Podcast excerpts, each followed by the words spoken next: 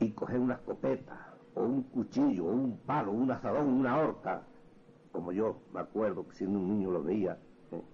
para defender, pero para defender su interés, su trabajo, para defender aquel puesto de trabajo que, tenía las manos llenas de callo y que sabía que si lo perdía se moría de hambre, pero no a defenderlo porque, sino porque le obligaron, le obligaron ellos mismos a defenderlo.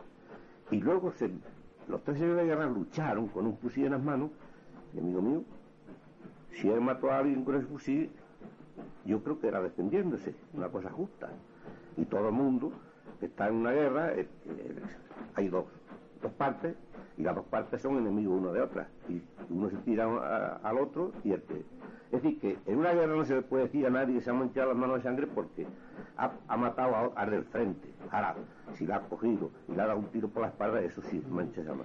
De todas, formas, sí, de todas formas, además, eh, muchas de las personas que luego fueron represaliadas después de la guerra, eh, lo único que hicieron durante la guerra es, bueno, pues estar defendiendo lo que era, pues como alguien que esté haciendo la mili y de repente hubiese una guerra y está defendiendo al ejército regular, está defendiendo la, la, justicia de ese momento, lo era la Constitución en ese momento. Eh, era, la Constitución, o sea, y, era el gobierno legítimo, elegido por todo el país, y eso era lo que estaba definido. Tenía el uniforme de eso simplemente. Eh, porque después de la guerra no solo hubo represión contra los comunistas como los socialistas, sino como tú dices, probablemente todo, toda aquella persona que había estado luchando con un uniforme en el ejército de la República, pues iba, como tú dices, nadie llegó allí a su pueblo y se puso a trabajar al día siguiente, sino que... Eh, exacto, esa es, esa es la definición, ¿no? Pero, claro, entonces, aquí viene ya el movimiento guerrillero en nuestro país. ¿eh? Porque la Guardia Civil, el enemigo entonces, el que estaba al servicio de la dictadura, y claro, no podemos decir todo aquel que obedecía y estaba de acuerdo con la dictadura, pues claro, pues era una autoridad. Yo no vi a nadie del ejército de Franco a nadie del ejército de Franco que llegaran este grupo de hombres y le dijeran, oye, fulano, ven, que te vamos a hacer unas preguntitas. ¿No?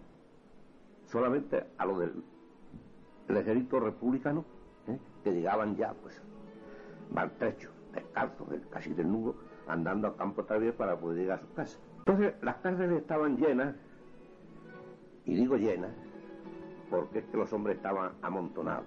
No había ya las suficientes, las suficientes cárceles locales para meter a tantos hombres en las cárceles. Y entonces ya era una fábrica de harina, era un almacén que, donde se bajaron, eran unas cuadras grandes de, de los terratenientes, de lo que iglesias abandonadas, ermitas de la, alrededor del pueblo, en fin, todo, cualquier edificio que pudiera tener una puerta para cerrar era una casa. Y esto estaba todo abarrotado juicios, pues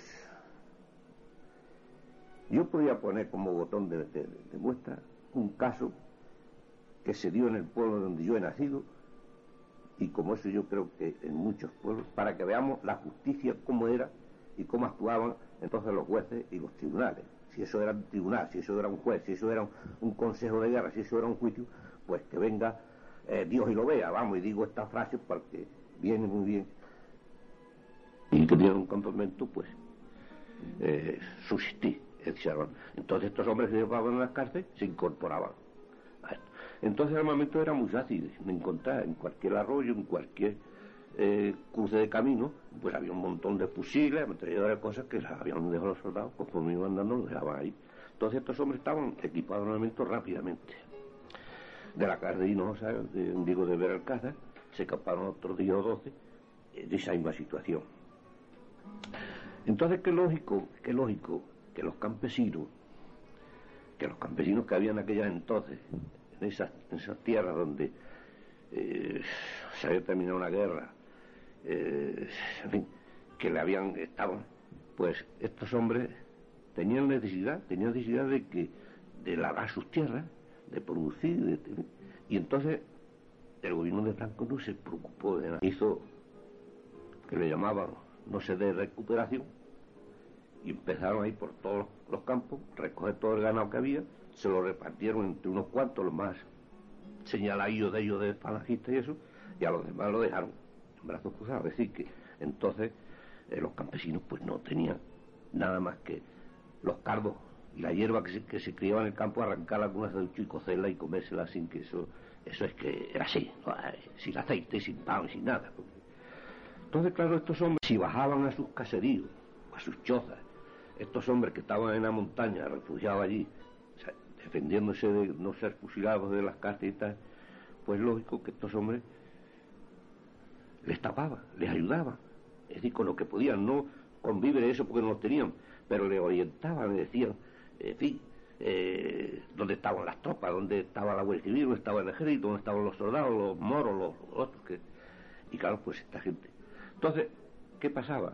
Que la Guardia Civil, el ejército, el tercio regulares y los moros, pues iban de patrulla, llegaban a los caseríos. A la mujer que había con una sortija puesta, pues le cortaban el dedo y se llevaban la sortija. Al campesino que había por allí, ¿dónde están los de la sierra? Empezaban a decir los de la sierra. Y este hombre, pues claro, ah, no sabe, pum, un tiro o un culatazo, y al otro que estaba al lado, y le preguntaba, pues uno, pues mire usted, yo he visto allí en aquel cerro, o allí salía humo, o allí salía tal. Entonces, esta era la lucha al principio, y este era, fue el principio del movimiento, guerrillero en España, de hombres que no se entregaron porque no creyeron en la paz honrosa que le habían prometido, que era falso. Ahí están los jubiles, ahí están los hermanos Julián Caballero, de Villano de Córdoba, y ahí está un montón de hombres conocidos que eso sí aparecen en los libros, algo, de una manera muy superior, por estos hombres no se entregaron. No se entregaron porque veían que era un engaño, que era una trampa y